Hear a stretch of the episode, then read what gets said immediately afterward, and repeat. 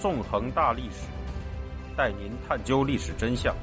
理解历史现在与未来。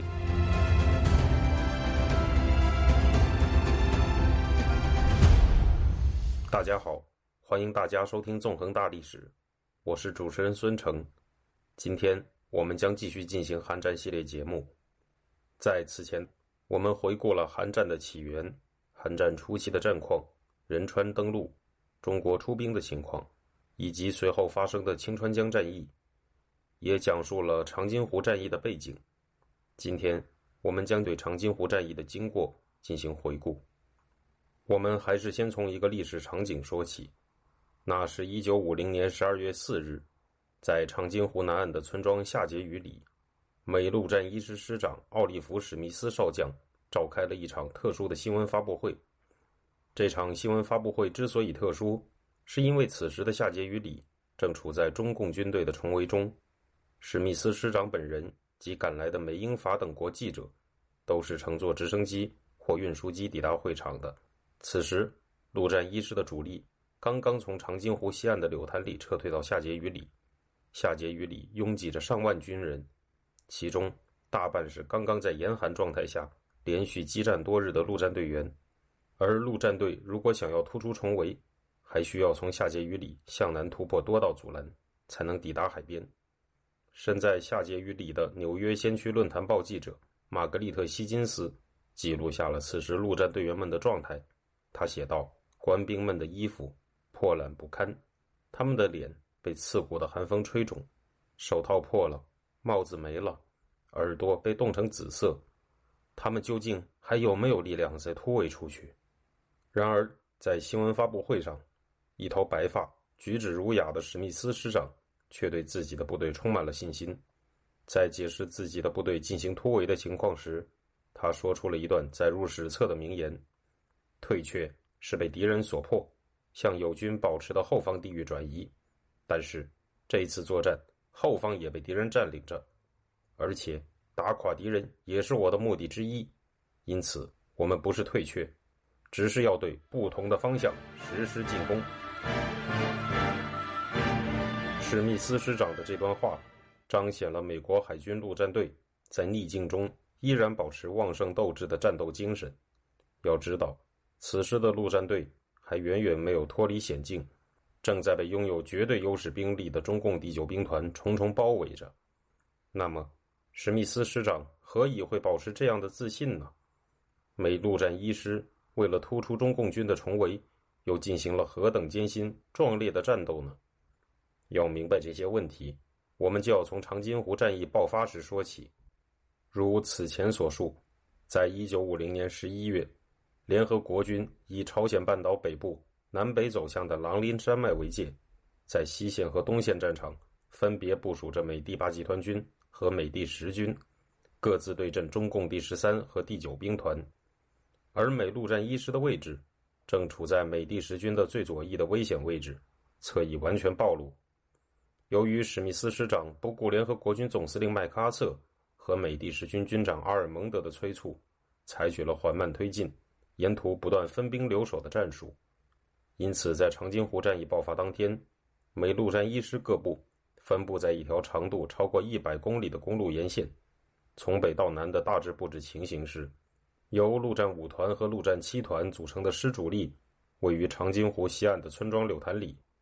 陆战一团第三营及大部分支援部队位于长津湖南岸的下碣隅里；陆战一团第二及第一营。位于更南侧的城镇古土里及真兴里，师部则位于海边的兴南。除此之外，在长津湖东岸，则驻扎着美第七师最左翼由三个营组成的费斯特遣队。在战役爆发时，中共第九兵团的三个军中，第二十、第二十七军主力已经到达战场，第二十六军则尚在行军途中。根据毛泽东在战前集中第二十、第二十七两军主力。先求歼击美陆一师两个团的命令，中共大军在一九五零年十一月二十七日夜，对柳潭里的美陆战一师主力展开了猛攻，揭开了长津湖战役的序幕。在这场夜战中，陆战队员们不顾悬殊的兵力对比，以惊人的勇气守住了阵地。到十一月二十八日天亮时，中共军对柳潭里的进攻已被击退，但美陆战一师已遭到分割包围，局势岌岌可危。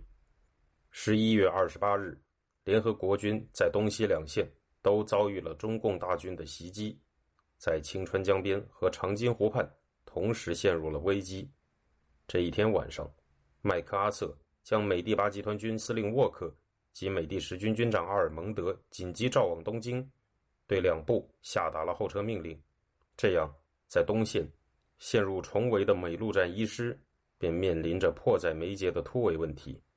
随着中共军在长津湖战役的第一个夜晚进攻柳潭里失败，中共第九兵团将第二夜的攻击目标选定为兵力相对薄弱的下碣隅里。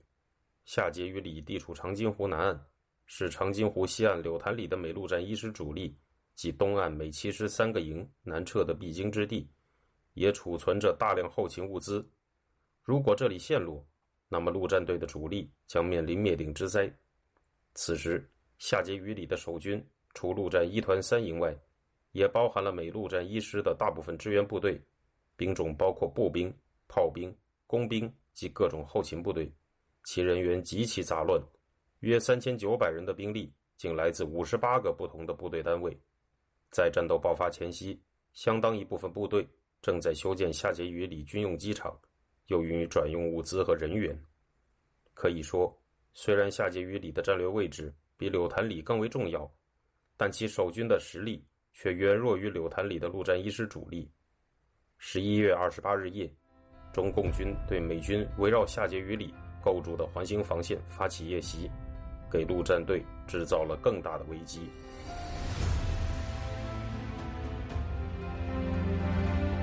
听众朋友，您现在收听的是自由亚洲电台纵横大历史栏目，我是主持人孙成。这一夜，双方围绕下碣隅里进行的攻防异常惨烈，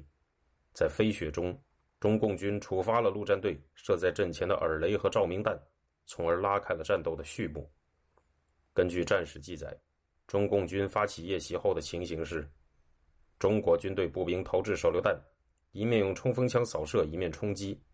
在阵地上的美国兵看见中国兵好像从地面上沸腾起来一般，但是中国军队却冲入美军的典型的火网内了。海军陆战队以迫击炮、火箭筒、机枪、坦克炮等一切火力相对抗，但是中国兵在轻重迫击炮的支援下，不顾伤亡，反复冲击。到午夜时分，部分中共军突入了美军防线。冲到了正在施工的机场跑道上，正在施工的美军工兵也投入战斗，用步枪发起反冲锋，肃清了冲进来的中共军，而后回到推土机上继续施工。到二十九日拂晓，中共军停止了进攻。这一晚，虽然中共军未能整体撼动美军的环形防线，却已在东南两个方向上夺取了部分阵地。面对夏杰与里的危局。史密斯师长命令古土里的部队整编出一支约九百人的美英陆战队混合部队，向下碣隅里增援。在二十九日白天，这支被称为德赖斯戴尔特遣队的部队，在古土里下碣隅里之间遭到了中共军的强力阻击，最后仅有约四百人突入下碣隅里，另有约三百人阵亡或被俘，约二百人折返古土里。这一有限的增援虽然兵力不多。却使下碣隅里守军得以得到宝贵的援军，从而顶住了中共军在三十日夜晚发起的第二轮狂攻。到十二月一日白天，围攻下碣隅里的中共军已经损失近七千人，无力再发起新的攻势了。十二月一日，在长津湖东岸的新兴里一带，美第七师的费斯特遣队经过多日战斗，已被中共第二十七军的两个师击溃，但美陆战一师的各阵地。依然坚如磐石，给中共军造成了重大杀伤。同一天，美第十军各部开始全线撤退，向北韩东海岸线上的兴南一带集结。美陆战一师也在这一天放弃柳潭里，开始向下碣隅里突围。在柳潭里与下碣隅里之间，有一处名为德洞山口的险要之地，由陆战七团 F 连驻守。在长津湖战役开始后，该连孤悬于陆战队各主要阵地之外。连续数晚遭受着中共军团级兵力的攻击，却仍然英勇战斗，牢牢地坚守着阵地。十二月二日，陆战一师主力首先救出了德洞山口上的孤军 F 连，而后又突破中共军的阻击。各部在十二月三至四日全部进入下碣隅里。在撤离柳潭里时，陆战队将一千五百名伤员全部带出，没有抛下一个战友。在进入下碣隅里时，有的部队甚至踏着正步，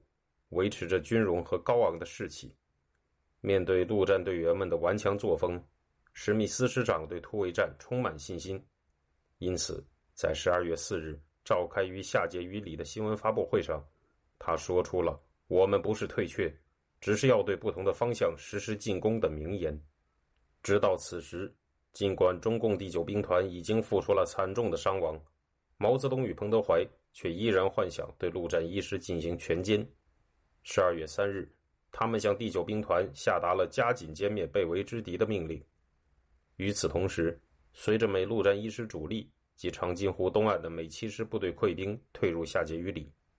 下碣隅里的军用机场也已在美军工兵的不懈努力下宣告完工。大批运输机随即飞抵这座军用机场，在数天内运走了近四千五百名伤员，使陆战队能够轻装简从地踏上突围之旅。除此之外，在史密斯师长的坚持下，阵亡者的遗体也被运输机带走。对此，史密斯师长做出了令人动容的解释：陆战队员对在战斗中阵亡的战友极其崇敬，哪怕牺牲自己的生命，也要带出战友的尸体。陆战一师绝不会把战友的尸体留在一个即将撤离的朝鲜东北部的荒寂小村里。事实上，到这时，中共第二十第二十七军在高寒气候下，经过连续进攻，已经付出了数以万计的死伤，难以继续发动大规模攻势了。中共第九兵团的唯一希望，便寄托在仍未开抵前线的生力军第二十六军身上。十二月六日白天，陆战队开始从夏杰与里向南突围，直到这天夜里，中共第二十六军才终于赶来，姗姗来迟的对正在向南突围的陆战队。展开了攻击。根据中共第九兵团司令宋时轮的命令，第二十六军的作战任务是以主力围歼夏杰与里之敌。这一夜，缺乏与美军战斗经验的该军便在这样的严令下发起了极其疯狂、不顾伤亡的攻击，却被顽强的陆战队击退。经过一夜战斗，仅在陆战队后卫部队坚守的下碣隅里东丘，中共军就遗弃了八百具尸体。陆战队也在这里死伤了约一百人。一名陆战队员这样回忆当夜中共军疯狂进攻的场景：“他说，从未见过如此之多的中国士兵蜂拥而至，一次次顽强的进攻。夜空时而被夜光弹交织成耀眼的火网，时而被照明弹照出可怕的光亮。中国士兵冲锋的身影在光亮下暴露无遗。他们在陆战队的坦克。”大炮、迫击炮和机枪面前源源而来，中共第二十六军的进攻就在这一夜以惨败告终。然而，此时在陆战队前方的还有数十公里的山间公路，在地势险要的公路上，中共军已经设置了大量路障，并占据了公路两侧的高地。尽管中共第九兵团损失惨重，但他们仍有足够的兵力。对陆战队进行阻击。对陆战队来说，最为致命的路段在古土里以南约五点六公里处的水门桥。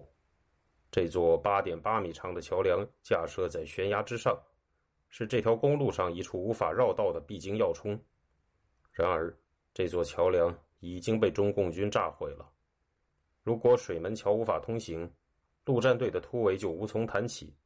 而除了确保自身的生存之外，陆战队还要带着长津湖地区四千多名不愿做共产集权奴隶的北韩平民一同突围。此时，陆战队员们所面临的考验还远远没有结束。